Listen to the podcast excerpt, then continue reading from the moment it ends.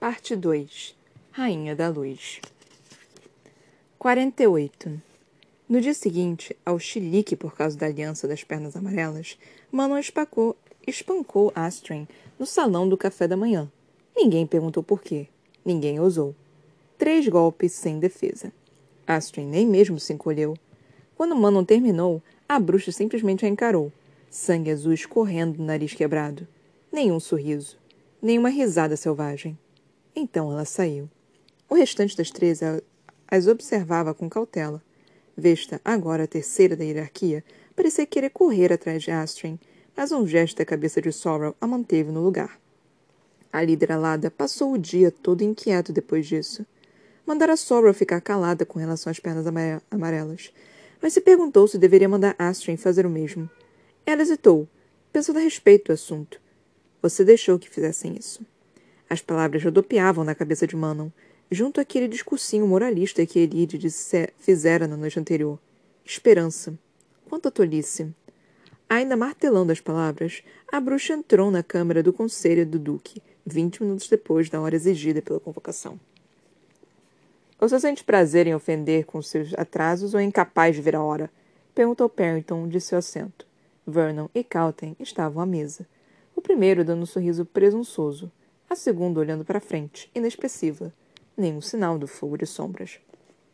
Só uma imortal, retrucou Manon, sentando-se diante deles enquanto Sorrel montava guarda à porta, com Vesta no corredor do lado de fora. Tempo não significa nada para mim. Um pouco de atitude vindo de você, comentou Vernon. Gostei. A bruxa lançou um olhar frio. Perdi o café da manhã hoje, mano. Então tomaria cuidado se fosse você. O Lorde apenas riu. Manon se recostou na cadeira. Por que me convocou desta vez? Preciso de mais uma aliança. Ela manteve o rosto inexpressivo. E quantas pernas amarelas que já tem? Estão se recuperando bem e estarão prontas para receber visitas em breve. Mentiroso. Uma aliança bico negro desta vez, insistiu o Duque. Por quê? Porque quero uma. Você fornecerá uma. E é tudo de que preciso saber. Você deixou que fizessem isso mas não conseguiu sentir o olhar de Sorrow na nuca. Não somos vadias para seus homens usarem. São receptáculos sagrados, respondeu o Duque. É uma honra ser escolhida. Uma coisa muito masculina de se presumir. Um lampejo de dentes amarelo, amarelados. Escolha a aliança mais forte e mande-a para baixo. Isso requer consideração. Faça logo ou eu mesmo escolherei. Você deixou que fizessem isso. E, enquanto isso, disse Parrington se levantar da cadeira com um movimento ágil e poderoso. Prepare suas treze. Tenho uma missão para você. Manon velejou em um vento fustigante e rápido, impulsionando Abraxos, mesmo quando nuvens se agruparam, mesmo com uma tempestade começando ao redor das treze. Sair. Ela precisava sair. Precisava se lembrar do toque do vento no rosto, de como era a velocidade infreável e a força ilimitada ainda que aquela adrenalina de alguma forma diminuísse por causa da passageira sentada diante de Manon, do corpo frágil enroscado contra os elementos. Relâmpago cortou o ar tão próximo que a bruxa conseguiu sentir o gosto pungente do éter. E Abraxos desviou, mergulhando contra chuva, nuvens e vento. Calten nem mesmo se mexeu. Gritos irrompiam dos homens que montavam com o restante das treze. Trovão estalou, e o mundo ficou dormente com o som. Mesmo o rugido da serpente alada parecia abafado nos ouvidos entorpecidos de Manon. O disfarce perfeito para a emboscada. Você deixou que fizessem isso. A chuva que ensopava suas luvas transformou-se em sangue morno e pegajoso. Abraxos foi pego em uma corrente ascendente e subiu tão rápido que o estômago de Manon se apertou. Ela segurou Calton com força, embora a mulher estivesse presa ao animal. Não exibia nenhuma reação. O Duque Parrington, montado com Sorrel, era uma nuvem de escuridão na visão periférica da líder conforme disparavam pelas montanhas de canino branco, mapeando tão cuidadosamente durante todas aquelas semanas. As tribos selvagens não teriam ideia do que as atingira até que fosse a tarde demais. Manon sabia que não tinha como fugir daquilo. Não tinha como evitar. Ela continuou voando pelo coração da tempestade. Ao chegarem à aldeia, envolta em neve e rochas, Sora voou perto bastante para que Calten ouvisse Perrington. As casas, queime todas! Manon olhou para o Duque, então para a própria carga. Não deveríamos pousar. Daqui! ordenou o homem, e o rosto dele se tornou grotescamente suave ao falar com Calten. Agora, bicho de estimação. Abaixo, uma pequena figura feminina saiu de uma dessas pesadas tendas, erguendo o rosto e gritando. Chamas escuras, fogo de sombras, envolveram-na da cabeça aos pés. Seu grito foi carregado até Manon pelo vento. Então vieram outros, disparando para, forma, com, para fora conforme o fogo profano saltava sobre as casas e os cavalos. Todos eles, Caltem, ordenou o Duque por cima do vento. Continue circundando o líder alada. Sorrow encarou Manon, que rapidamente virou o rosto e desviou Abraxos para trás, em direção ao vale no qual a tribo estava acampada. Havia rebeldes entre eles. A bruxa sabia disso porque ela mesma os seguira. Fogo de sombras irrompeu pelo acampamento. As pessoas se jogavam no chão, gritando, implorando em línguas que Manon não entendia. Algumas desmaiavam de dor. Algumas morriam.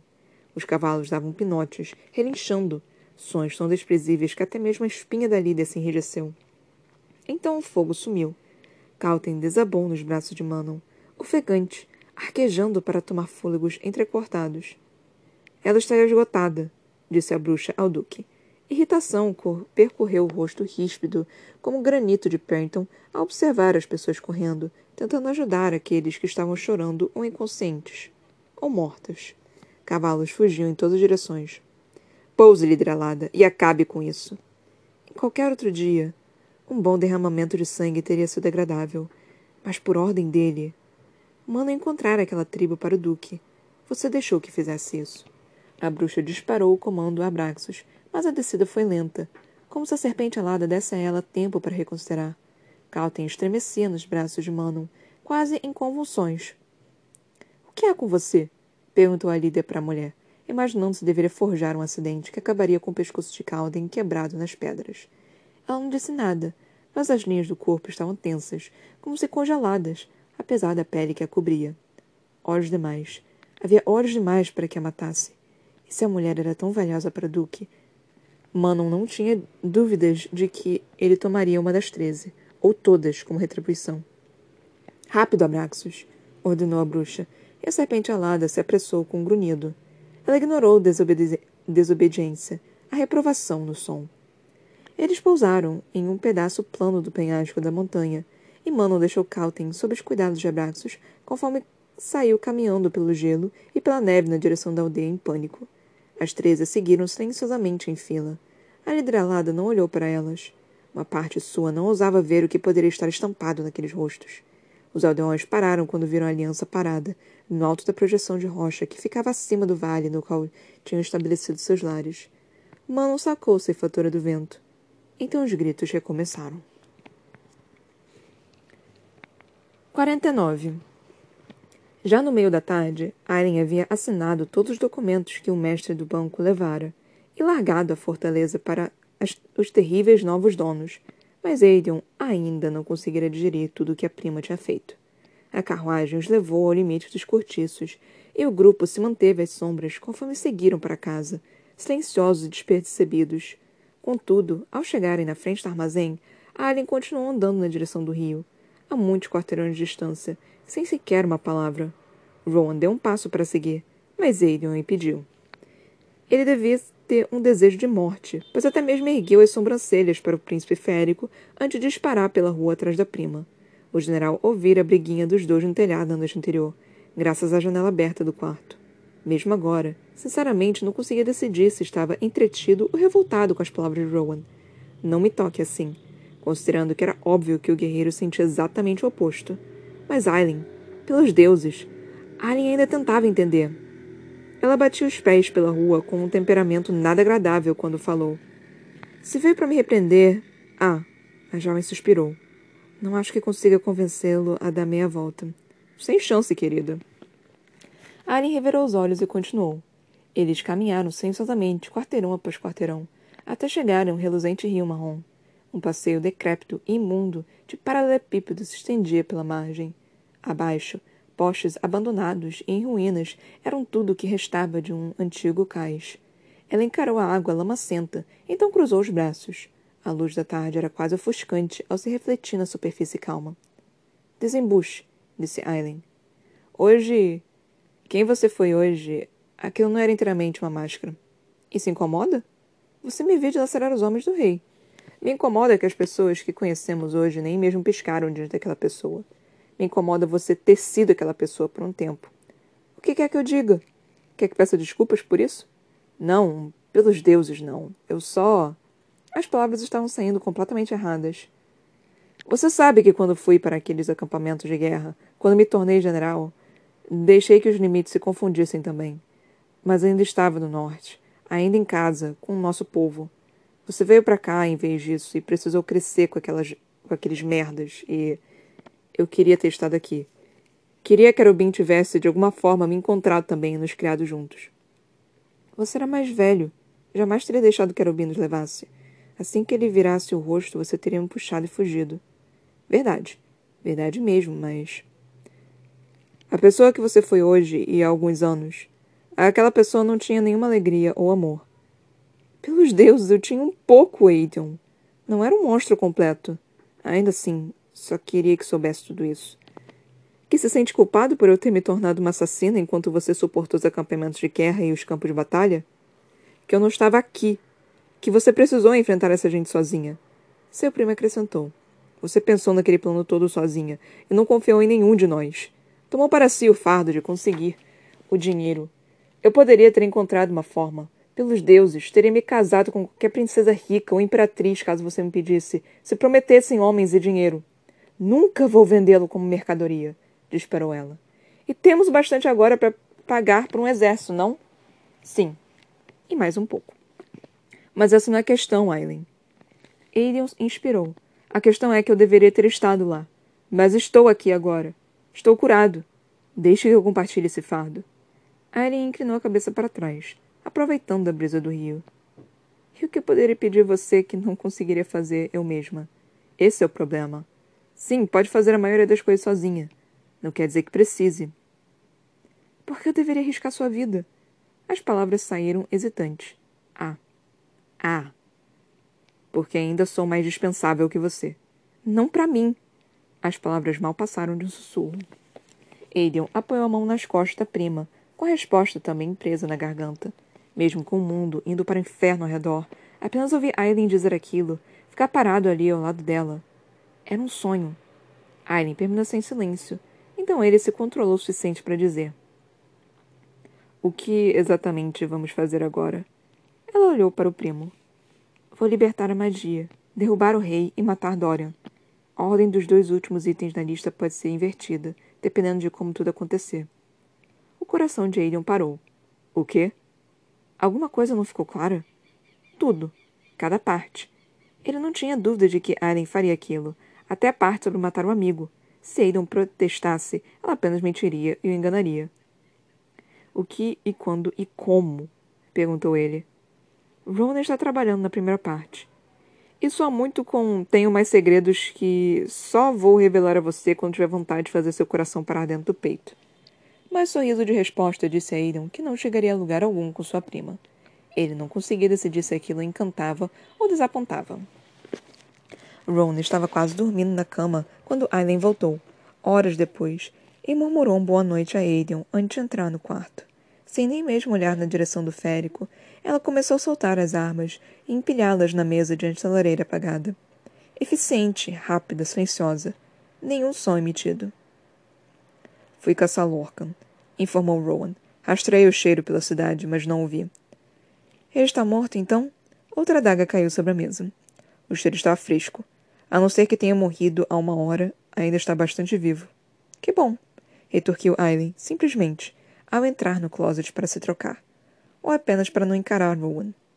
Ela reapareceu momentos depois, vestindo uma das camisolas transparentes, e todos os pensamentos escaparam da porcaria da mente do guerreiro.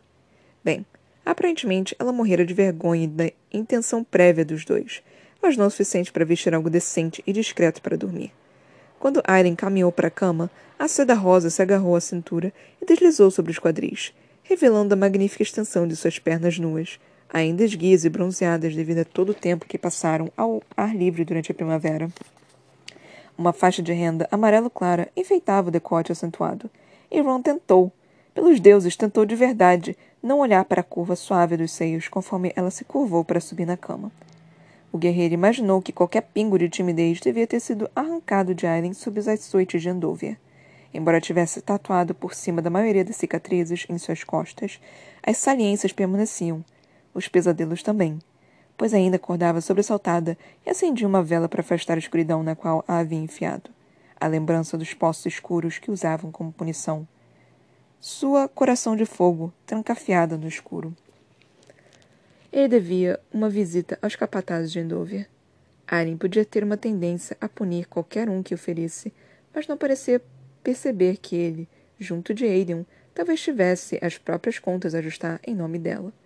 E, como imortal, tinha paciência infinita no que dizer respeito àqueles monstros. O cheiro de Aren o atingiu quando ela soltou os cabelos e se aninhou na pilha de travesseiros. Aquele cheiro sempre impactava, fora sempre um chamado e um desafio.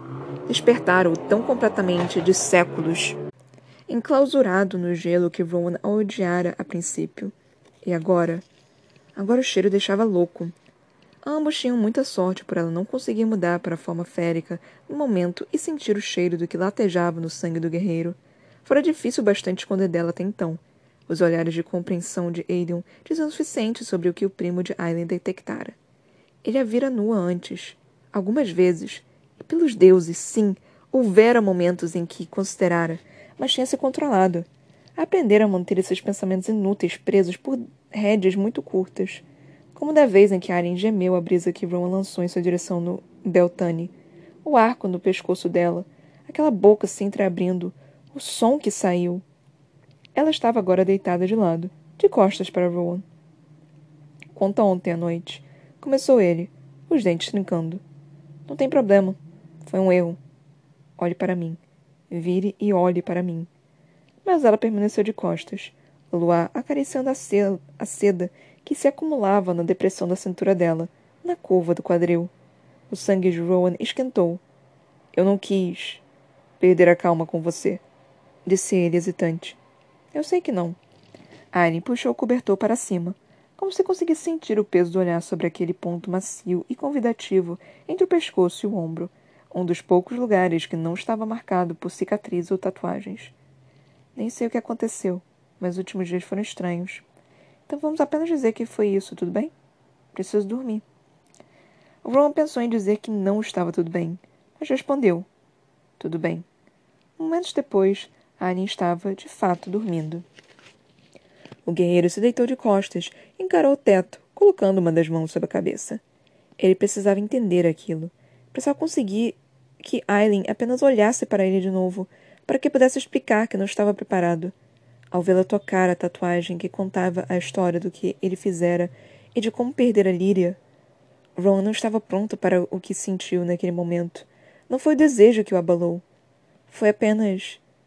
Arlen o deixara louco naquelas últimas semanas, mas o príncipe férico não considerara como seria se ela olhasse para ele com interesse. Não era nada parecido com o que tivera no passado com amantes, mesmo quando gostava delas, não tinha se importado de verdade. Estar com ela jamais fez Rowan pensar naquele mercado de flores. Jamais o fez lembrar de que estava vivo, tocando outra mulher, enquanto Líria. Líria estava morta, assassinada. E Aileen. Se ele escolhesse aquele caminho e algo acontecesse com ela. O peito dele se apertou com a ideia. Então Rowan precisava entender aquilo. Precisava se entender também, independentemente do que quisesse de Aileen mesmo que fosse uma tortura. Esta peruca é horrível, criticou Lissandra, afofando a cabeça conforme ela e Aileen abriam caminho aos cutucões pela padaria lotada em um trecho mais chique do cais. Não para de coçar. Quieta! resmungou Aileen de volta. Só preciso usar por mais alguns minutos, não pela vida toda. A cortesã abriu a boca para reclamar mais um pouco. Então dois cavaleiros se aproximaram, com caixas de gostosuras assadas nas mãos, e olharam pa para elas de modo apreciativo. Sandra e Allen usavam os vestidos mais finos e enfeitados que tinham. Não passavam de duas mulheres ricas em um passeio vespertino pela cidade, monitoradas por dois guarda-costas cada.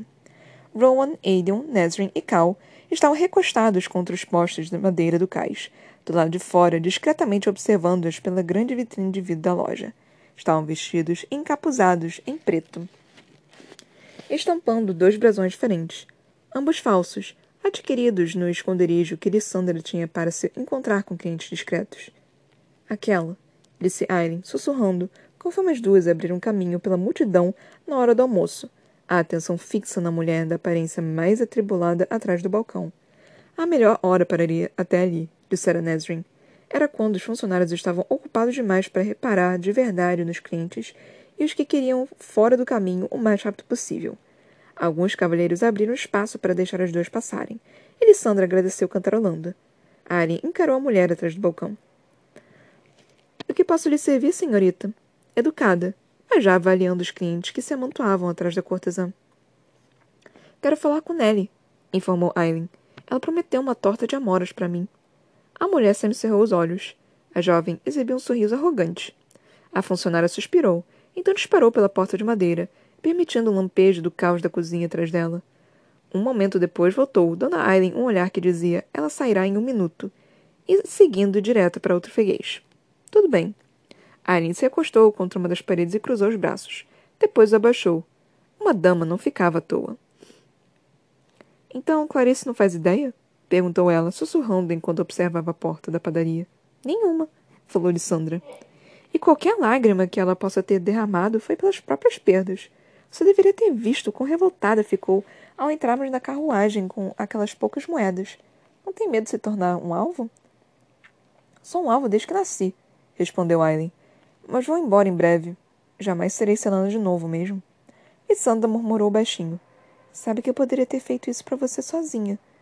Sim, mas duas damas fazendo perguntas é menos suspeito que uma. A amiga lançou a ela um olhar de sabedoria. Aileen suspirou. É difícil, admitiu ela abrir mão do controle. Eu não saberia dizer. Bem, está perto de pagar suas dívidas, não está? Estará livre em breve. Um gesto casual de ombros. Improvável. Carissa aumentou todas as dívidas desde que foi retirada do testamento de Robin. Parece que tinha feito algumas compras adiantadas e agora precisa pagar por elas. Pelos deuses. Aileen sequer considerara isso. Nem mesmo pensara no que poderia significar para Alessandra e as outras garotas. Desculpe por qualquer fardo a mais que eu tenha causado. Por ter visto a expressão de Clarice quando o testamento foi lido, aturo alegremente mais uns anos disso. Uma mentira. E ambos sabiam. Desculpe, disse Irene de novo. Porque era tudo que pude oferecer, acrescentou. Evangeline parecia bem e feliz ainda há pouco. Eu poderia ver se tenho modo de levá-la quando formos. E arrastar uma menina de onze anos por reinos e para uma possível guerra? Acho que não. Evangeline vai ficar comigo. Não precisa me fazer promessas. Como está se sentindo? perguntou Aileen, depois da outra noite. Lissandra viu três meninas jovens rirem entre si ao passarem por um rapaz bonito. Bem, ainda não acredito que saí ilesa de verdade, mas acho que nós duas conseguimos. Você se arrepende de ter feito aquilo? Não. Eu, eu me arrependo. Me arrependo de não ter conseguido dizer a ele o que pensava de verdade. Me arrependo de não ter contado o que tinha feito com você para ver a traição e o choque nos olhos dele. Foi tão rápido e pressei mirar no pescoço, e depois disso só virei e fiquei ouvindo até acabar, mas. Os olhos verdes estavam sombrios. Você queria tê-lo feito? Não. E foi isso. Arin olhou para o vestido açafrão e esmeralda de Lissandra. Esse vestido cai bem em você. Ela indicou o peito da cortesã com o queixo. E faz maravilhas por eles também. Os pobres homens aqui não conseguem parar de olhar. Confie em mim. Não é uma bênção que sejam maiores. Minhas costas doem o tempo todo. E Sandra franziu a testa para os seus fartos. Assim que conseguir meus poderes de volta, essas coisas serão a primeira a ir embora. Arin riu. Sua amiga recuperaria os poderes. Depois que aquele relógio da torre se fosse. Ela tentou não deixar que essa ideia se fixasse. Mesmo? Se não fosse por Evangeline, acho que eu me transformaria em algo com garras e presas. Então viveria na natureza para sempre. Chega de luxo? Ela puxou um fio da manga de Aileen. É claro que gosto de luxo. Acho que não adoro estes vestidos e estas joias, mas no fim são substituíveis. Passei a valorizar mais as pessoas em minha vida. Evangeline tem sorte por ter você. Eu não estava só falando dela, disse Lissandra mordendo o lábio farto. Você. Sou grata por você. Aren poderia ter dito algo em troca, algo para expressar adequadamente o lampejo de calor em seu coração, caso uma mulher magra de cabelos castanhos não tivesse surgido pela porta da cozinha. Nellie. A jovem se afastou da parede e caminhou até o balcão, com Lissandra atrás. Nelly falou: Vieram me ver por causa de uma torta? A cortesã deu um belo sorriso, aproximando-se. Nosso fornecedor de tortas, ao que parece, sumiu com o mercado das sombras. Ela falou tão baixo que nem mesmo Aileen conseguiu ouvir direito. Dizem os rumores que você sabe onde ele está.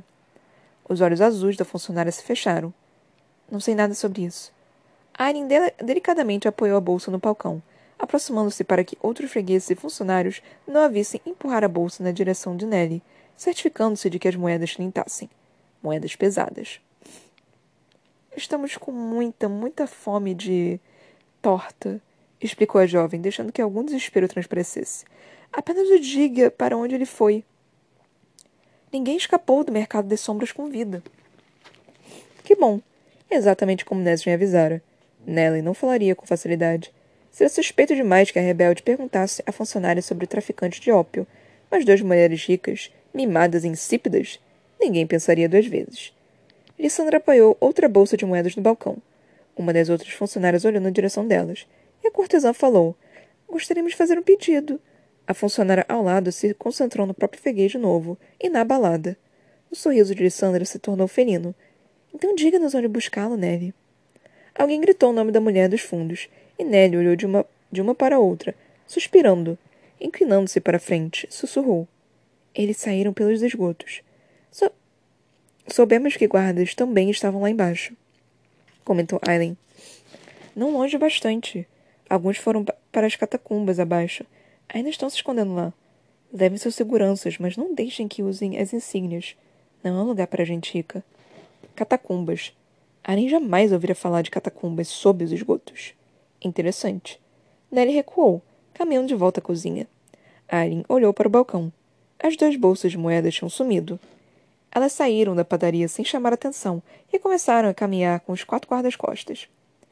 Então, murmurou Nesrin, eu estava certa? Seu pai deveria demitir Nelly, disse Aileen. Viciados em ópio são empregados de merda. Ela faz um bom pão, explicou a rebelde então recuou para onde Cal caminhava atrás delas. O que descobriu? indagou Aidan. E quer explicar por que precisava saber sobre o mercado das sombras? Tenha paciência, respondeu Aileen, virando-se em seguida para Alessandra. Sabe, aposto que os homens por aqui parariam de grunir se você se transformasse em um leopardo fantasma e grunisse de volta para eles. As sobrancelhas da amiga se ergueram. Leopardo fantasma? Aidan xingou. Por favor, jamais se transforme em um desses. O que são eles? perguntou Lissandra, e Rowan riu baixinho. Então se aproximou mais de Aileen, que tentou ignorá-lo. Eles mal tinham se falado a manhã inteira. Adrian balançou a cabeça. Demônios vestindo pele.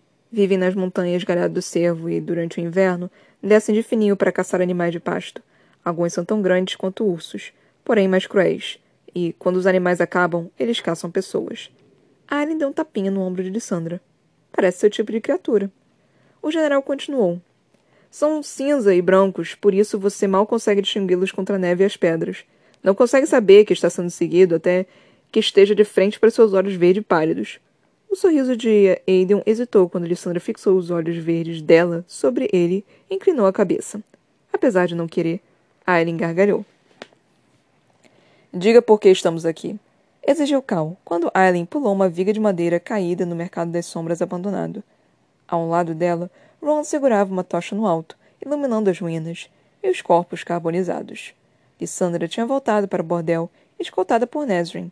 Aileen rapidamente trocara de roupa em um beco e escondera o vestido atrás de uma caixa jogada ali, rezando para que ninguém o pegasse antes ela voltar. Apenas fique calado um minuto, retrucou a jovem, percorrendo os túneis pela memória. Ron lançou um olhar na direção dela, que ergueu uma sobrancelha. O quê? Você já veio aqui antes, afirmou o guerreiro. Veio vasculhar as ruínas. Por isso que tinha cheiro de cinzas também. Sério, Aileen, você nunca dorme? comentou Aidan. Cal observava também, embora talvez fosse para evitar olhar para os corpos jogados pelos corredores. O que fazia aqui na noite em que interrompeu minha reunião com Bruley Ress?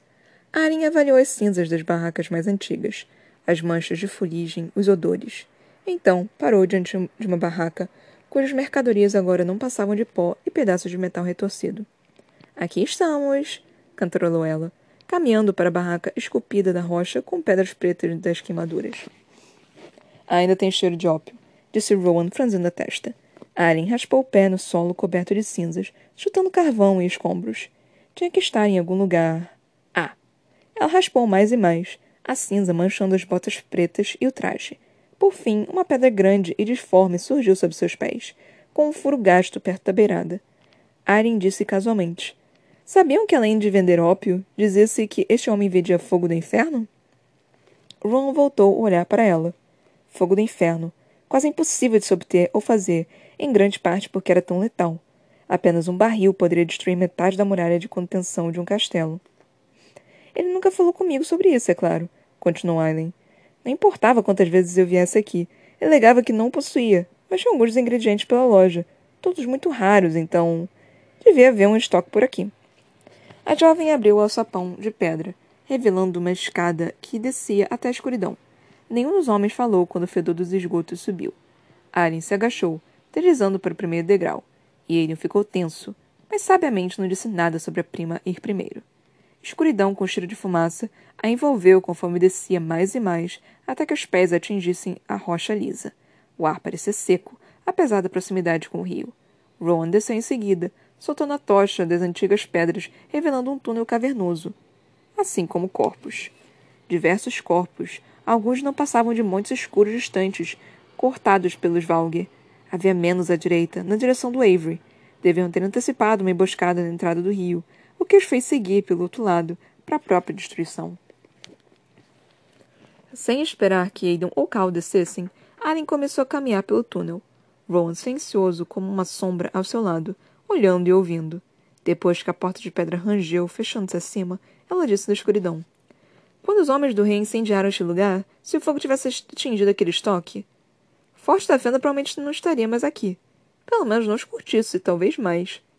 Pelos deuses, murmurou, murmurou Cal, poucos passos atrás. Aren parou diante do que parecia ser uma grade comum no chão do esgoto. Contudo, não havia água correndo por baixo, e apenas ar empoeirado subiu no encontro dela. É assim que está planejando explodir a torre do relógio com o fogo do inferno? Comentou Rowan, agachado ao lado dela. Ele fez menção de segurar o cotovelo de Aileen, que estendia a mão para a grade, mas ela saiu do alcance. Aileen, já vi isso ser usado. Já ouvi destruir cidades. Pode literalmente derreter pessoas. Que bom. Então sabemos que funciona. Aiden riu com deboche, olhando para a escuridão além da grade. Então, acha que ele guardava o estoque aqui? Se tinha uma opinião profissional a respeito de fogo do inferno, o prima manteve para si. Esses esgotos são públicos demais, mas ele precisava guardar perto do mercado, retrucou Aileen, puxando a grade. O objeto cedeu um pouco, e o cheiro de Rowan acresceu conforme ele se abaixou para ajudar a puxar a tampa. Tem cheiro de ossos e pó ali embaixo, falou o guerreiro, repuxando a boca para o lado. Mas você já suspeitava disso. Cal, poucos metros atrás, disse. Era isso que queria saber com Nelly. Onde ele estava se escondendo? Para que pudesse vender para, para que pudesse vender para você. Aren acendeu um pouco de madeira com a tocha de Rowan, posicionando-a logo abaixo da borda do buraco diante de si. A chama iluminou uma queda de três metros, com paralelepípedos abaixo. Vento soprou atrás, na direção da abertura, para dentro dela. Aren afastou a chama e se sentou na borda do buraco, as pernas se agitando na escuridão abaixo.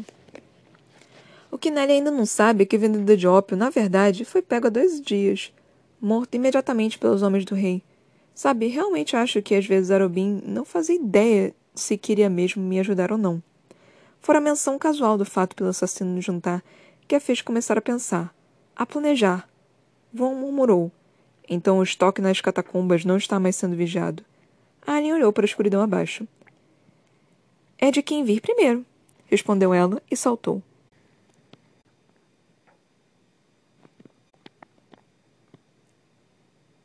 Nossa, eu li muito mal dessa vez, gente. Ah, eu tô sem paciência de reler, tô meio cansada, então assim, é isso que tem para hoje. Mas enfim, tivemos dois capítulozinhos, né? Um com a Manon e outro com a Aileen, Rowan e companhia. Até o Cal participou desse. Gente, todo mundo participou desse capítulo. A Nesrin, o Cal, o Rowan, o Aiden, a Alessandra Gente, todo mundo participou desse capítulo, adorei. Os personagens estão crescendo, daqui a pouco vai ter uma morte. Daqui a pouco vai aparecer uma morte de um personagem de um personagem legal, gente. Tem, tem personagem demais já. Mas, enfim. Nós tivemos o primeiro capítulo. Eu também não devo falar muita coisa, não, porque eu tô meio cansada. Eu queria gravar logo para poder ficar livre, porque eu tô meio cansada. Eu nem sei se eu vou vir gravar amanhã, gente. Eu tô. É, eu tô esquisita. Acho que eu vou ficar menstruada e aí eu acabo ficando meio mé. Tive aula, é final de semestre, eu tô estressada com prova, que eu tenho que fazer um bando de cálculo também, porque eu tenho que ver quanto que eu tenho que tirar nas outras provas. Então, assim, é complicado, gente. É, é vida de estudante, de pessoa completamente. É, como se diz? Eu tô triste, né? Eu tô, eu tô triste por causa da pandemia, eu não saio de casa há mais de um ano, então, assim, tem todas essas complicações. Então, eu tô lendo esse livro um pouquinho mais devagar por causa disso também, né? Porque é, eu preciso desse descanso, gente. Eu sinto muito, eu, mas eu tô, eu tô chegando ao meu limite. Então eu tô. É, talvez eu esteja não lendo com tanta frequência por causa disso. Mas isso deve melhorar daqui a pouco. Eu, eu sempre tenho altos e baixos aqui, então eu peço desculpas para esse iníciozinho de vocês, para vocês, né? Mas isso são altos e baixos. Daqui a pouco eu fico melhor. Juro para vocês que eu fico melhor e aí eu consigo ler melhor, consigo fazer comentários melhores, mas por enquanto nesse episódio é... ele não vai ser talvez, eu sempre falo isso, no final das contas eu acabo falando pra cacete, né? Então vamos ver no que, que vai dar, né? Eu não posso falar muita coisa porque eu nunca sei como é que vai ser. É muito in intuitivo e impulsivo. Nós tivemos aqui o capítulo 48, que foi um capítulo com a Manon. Foi um capítulo simples, né? Tipo, da Manon, de novo. Quando eu comecei a ler, aí começou com o capítulo da Manon, eu já fiquei, ah, não, mano, não acredito nisso. Manon, mano. Enfim. Eu já, eu já fiquei meio triste a Astrid, né? Tipo, a Manon punindo a Astrid. Eu entendo, mas assim, como ela é uma bruxa, eu não posso nem falar tanto o que eu gostaria de falar.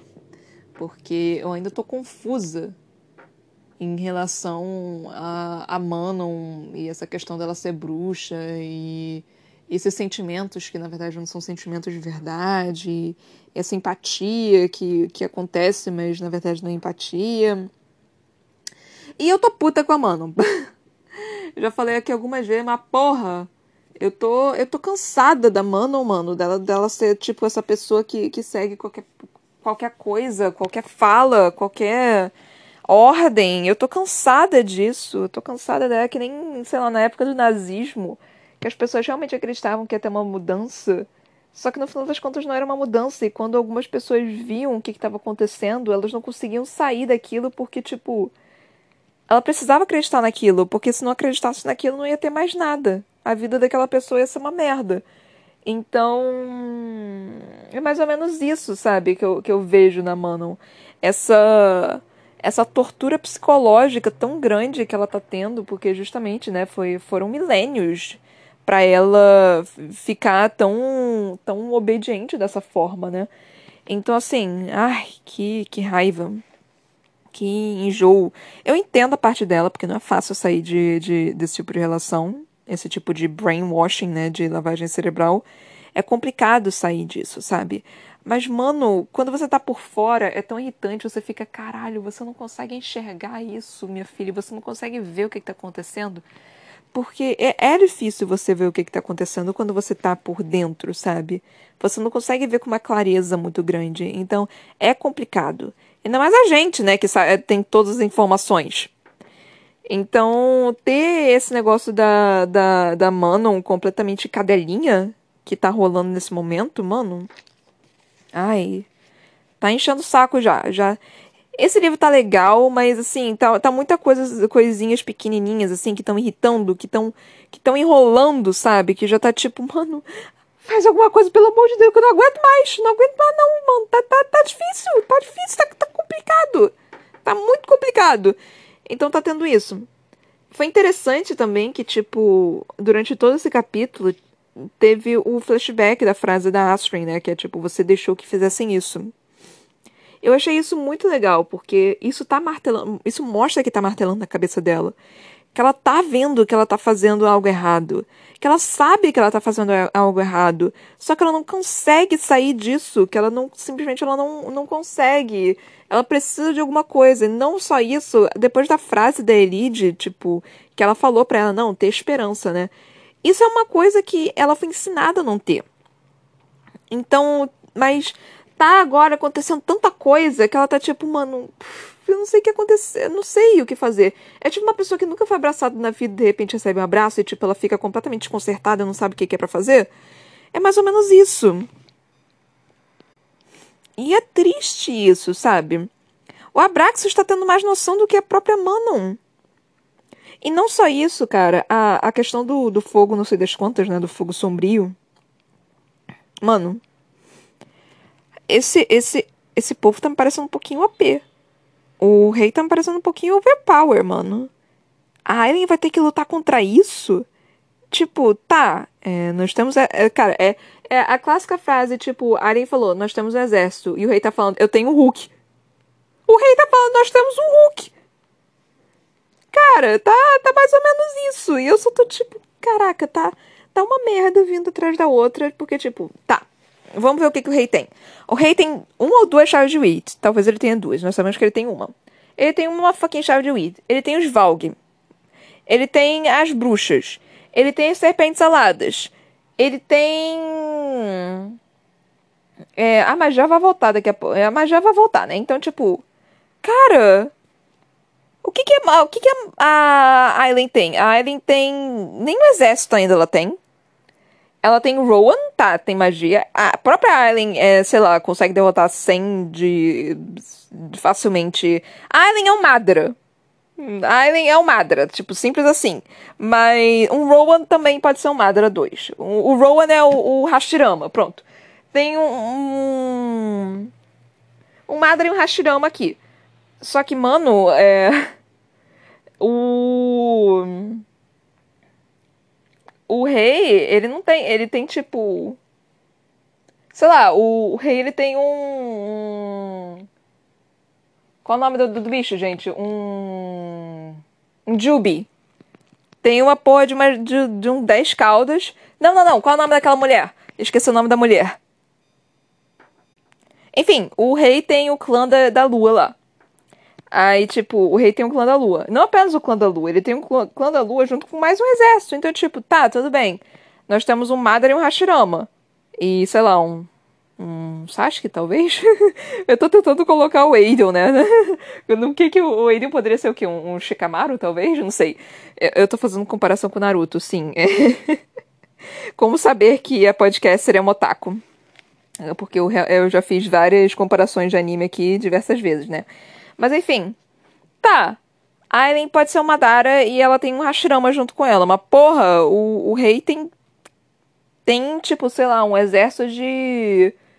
De Black Zetsus e tem a mulher lá que eu esqueci o nome, além de, sei lá, um, um Obito que fingia ser Madra. Então tem, tem tudo isso. Eu espero que vocês estejam entendendo essa minha.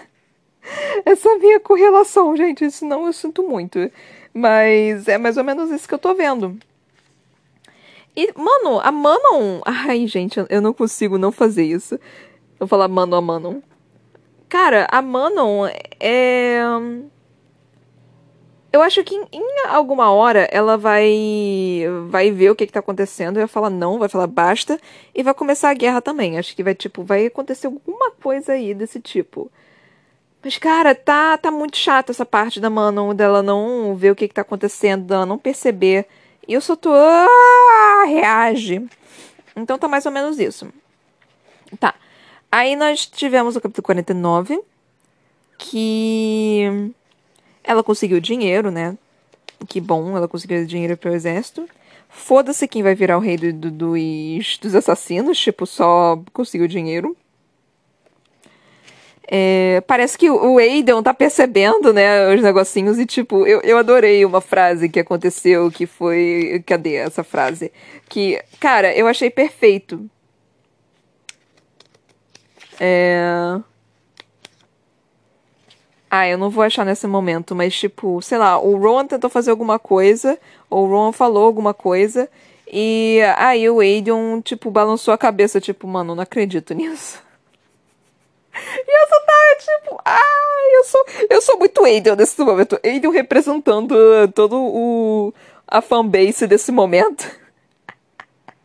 E tipo, você gosta dela, você gosta dele, agora se beijem. Ele tá tipo, ele já tá, mano, pelo amor de Deus, alguém fala alguma coisa. É, Aiden ouviu toda a conversa, né? Ele não gostou dele ter, do que o Ruan falou, mas assim, ele ficou tipo, mano, problema de vocês.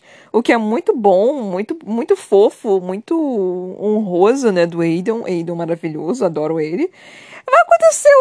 Vocês estão chipando o Aiden com Lissandra? Ou, ou só sou eu, assim, tipo, que, que tá sentindo um leve flerte entre eles dois? Mas enfim. Um, um, um leve chip está começando a se formar entre Lissandra e Aiden. Aí. A Aileen voltando, né, pra cama, tipo, depois de ter conversado com ele, com uma, uma, uma camisolinha, assim, muito, muito sexy, digamos assim, muito sexy. E tenta, o Rowan tentando conversar com ela, né, mas ela, tipo, tadinha, cara. E o Rowan explicando, né, pra, pra si mesmo, pra nós, do porquê que ele fez aquilo. Eu só fiquei, ai, Adu. Isso faz muito sentido. Não sei, se vocês pararem para pensar, essa parte dele, dele explicando, né, porque. Ah, eu tive amantes, mas nunca me importei de verdade. A única pessoa que eu realmente me importei foi Sandra. E é, ela foi assassinada, não sei o quê. E, tipo, não apenas isso, se algo acontecesse com a Aileen. Mano, é, é meio clichêzinho, sim, é meio clichêzinho sempre tendo, tipo, o mocinho não quer amar uma outra mocinha por causa do, é, do amor não correspondido, ou do tipo, foi a, a esposa foi assassinada e é por isso que ele não pode mais amar. Oh céus, ele não pode mais amar por causa disso. Então isso é meio que um clichêzinho. Isso já aconteceu.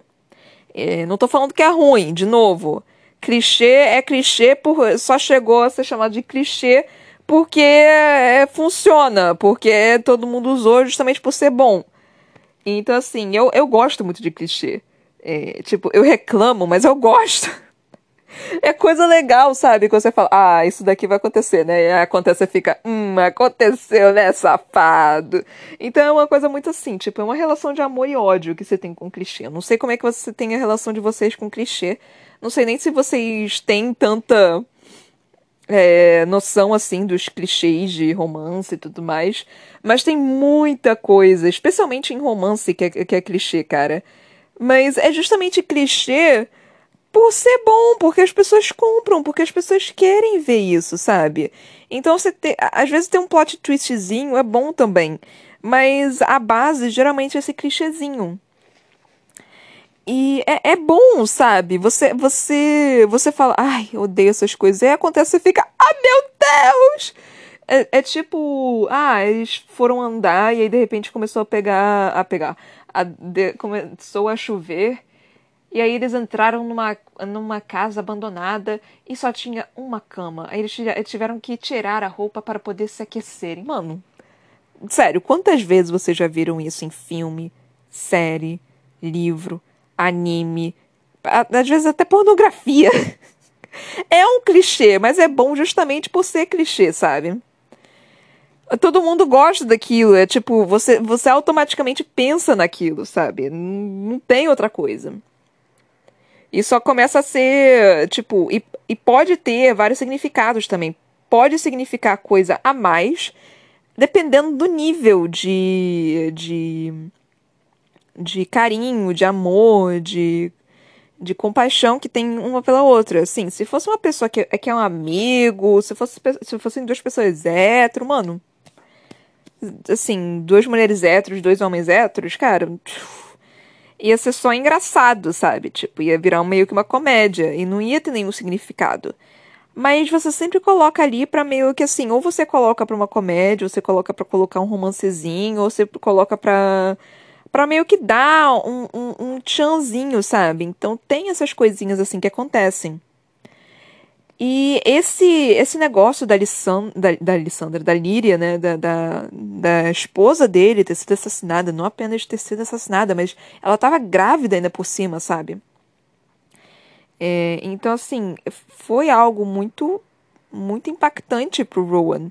Ainda mais na situação que ele tá com a, Aileen, mano. Essa situação absurda que, tipo, porra, ele fez o juramento de sangue com ela, sabe? Não é algo simples e básico. Não é algo, assim, que poderia ser descartado ou jogado fora.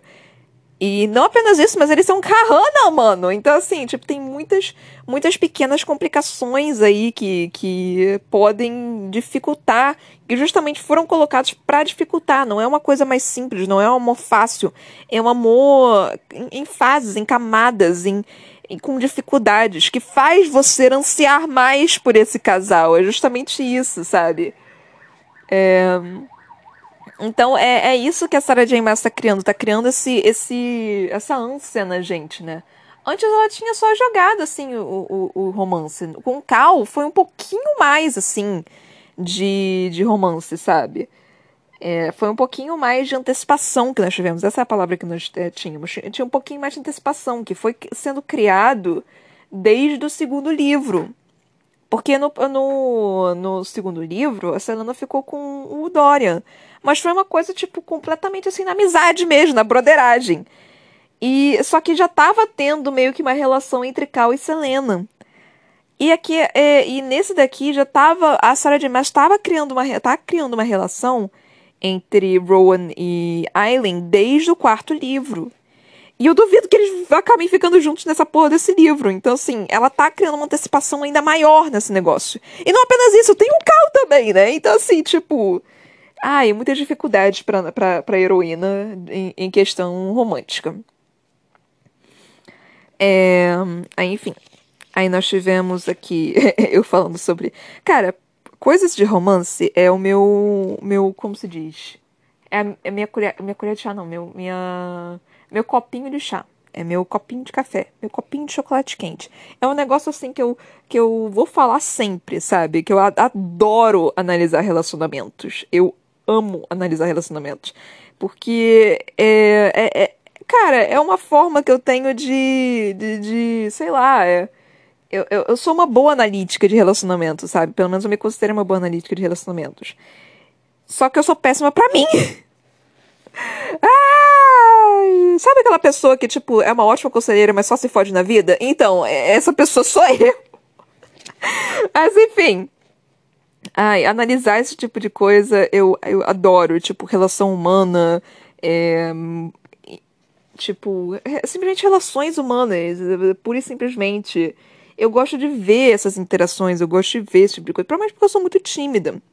Então eu não tenho essa essa naturalidade, né, de só chegar e falar e conversar e, e vamos formar um grupo e não sei o quê. Então eu não tenho isso. Então eu lendo, eu vendo, eu gosto de observar as pessoas fazendo isso e falando, mano, essa pessoa tá fazendo merda. então eu sou muito crítica quanto a isso. Mas é, é, é meio esquisito, eu sei, gente, mas enfim.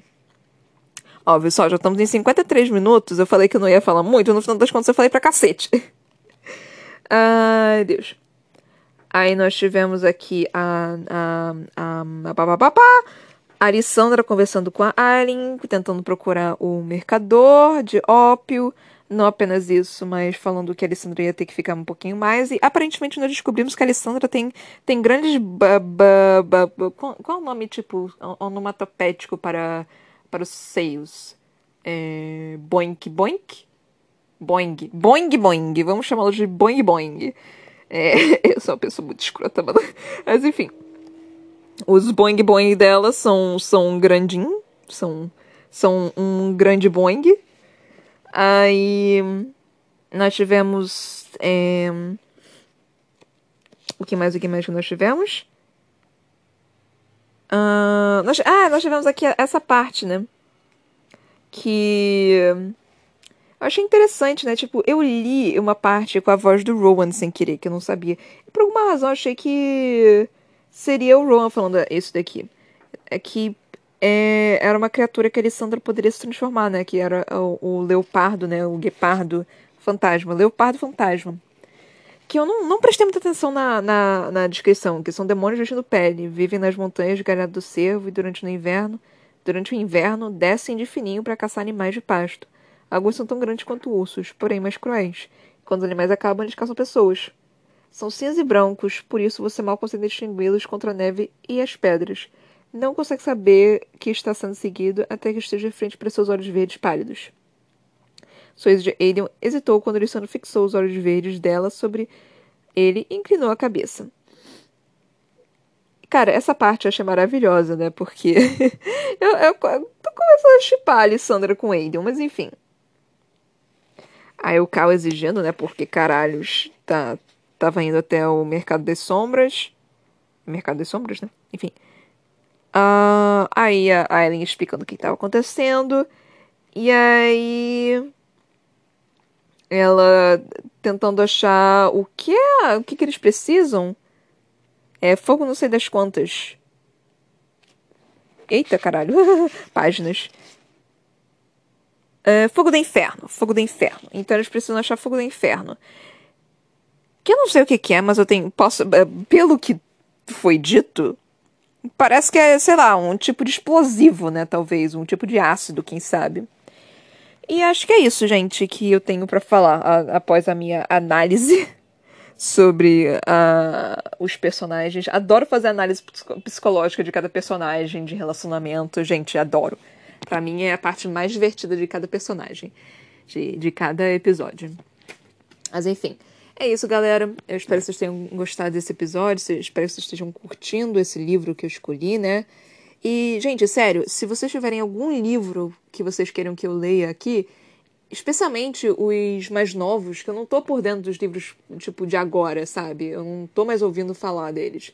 Os únicos que eu sei que, é, que tem ainda são da Sarah J. Maas, mas é aquele Acotar, né? Só que ele ainda não acabou então eu tô esperando ele acabar primeiro para eu poder comprar e poder ler para aqui. Então vai demorar um tempo ainda, vai demorar uns anos ainda até eu trazer esse. Então até lá a, a, já vai ter saído da moda, né, gente? Mas enfim. Então se vocês tiverem recomendações de livros, cara, vai lá no meu Instagram, me segue no meu Instagram, por favor, Ana Brocanello, tá? É, e manda uma mensagem, tipo, tranquilaço, tipo, ah, toma aqui uma listinha de alguns livros interessantes, legais, de alguns autores desconhecidos, autores, não precisam nem ser americanos exatamente, pode ser autores é, japoneses, autores asiáticos, da, da Ásia mesmo, autores da Europa, qualquer coisa assim eu tô aceitando. Então, assim, pode me dar recomendação à vontade, pode me criticar também à vontade, falar não gostei disso que você falou, também pode vir à vontade. É, pode. É, é, só não me xingar que tá tranquilo. É, pode vir conversar comigo se quiser conversar comigo. Tipo, poxa, eu tô adorando seus podcasts, tô achando eles muito interessantes. Se vocês tiverem qualquer coisa assim para acrescentar, fala, tipo, cara, às vezes você fala é, um pouco demais da sua vida, eu não gosto disso. Às vezes você, sei lá, você faz outras coisas. Às vezes você faz que nem professor e avô, assim, de um tema. Você tá falando demais de anime. Então, assim, é Assim, eu aceito críticas, né? Eu tento mudar conforme é, a crítica está sendo lançada, né? Às vezes nem sempre dá, porque, sei lá, eu sou maluca, né? Então, às vezes eu consigo, às vezes eu não consigo. Mas sempre tentando mudar, né? É, avante sempre. Se, como eu já disse aqui, eu talvez eu não faça amanhã, né? Que eu tô extremamente cansada. Mas vai tudo depender, né? Aí, se eu não vier, como eu já disse, tem 15 livros aqui para vocês ouvirem. Batutinhas, livros interessantíssimos, pela minha humilde opinião. Então, vai lá ouvir e, por favor, compartilhe com as pessoas também, né? Se puderem me seguir na minha página do Facebook, a.c.brocanelo, também eu agradeceria.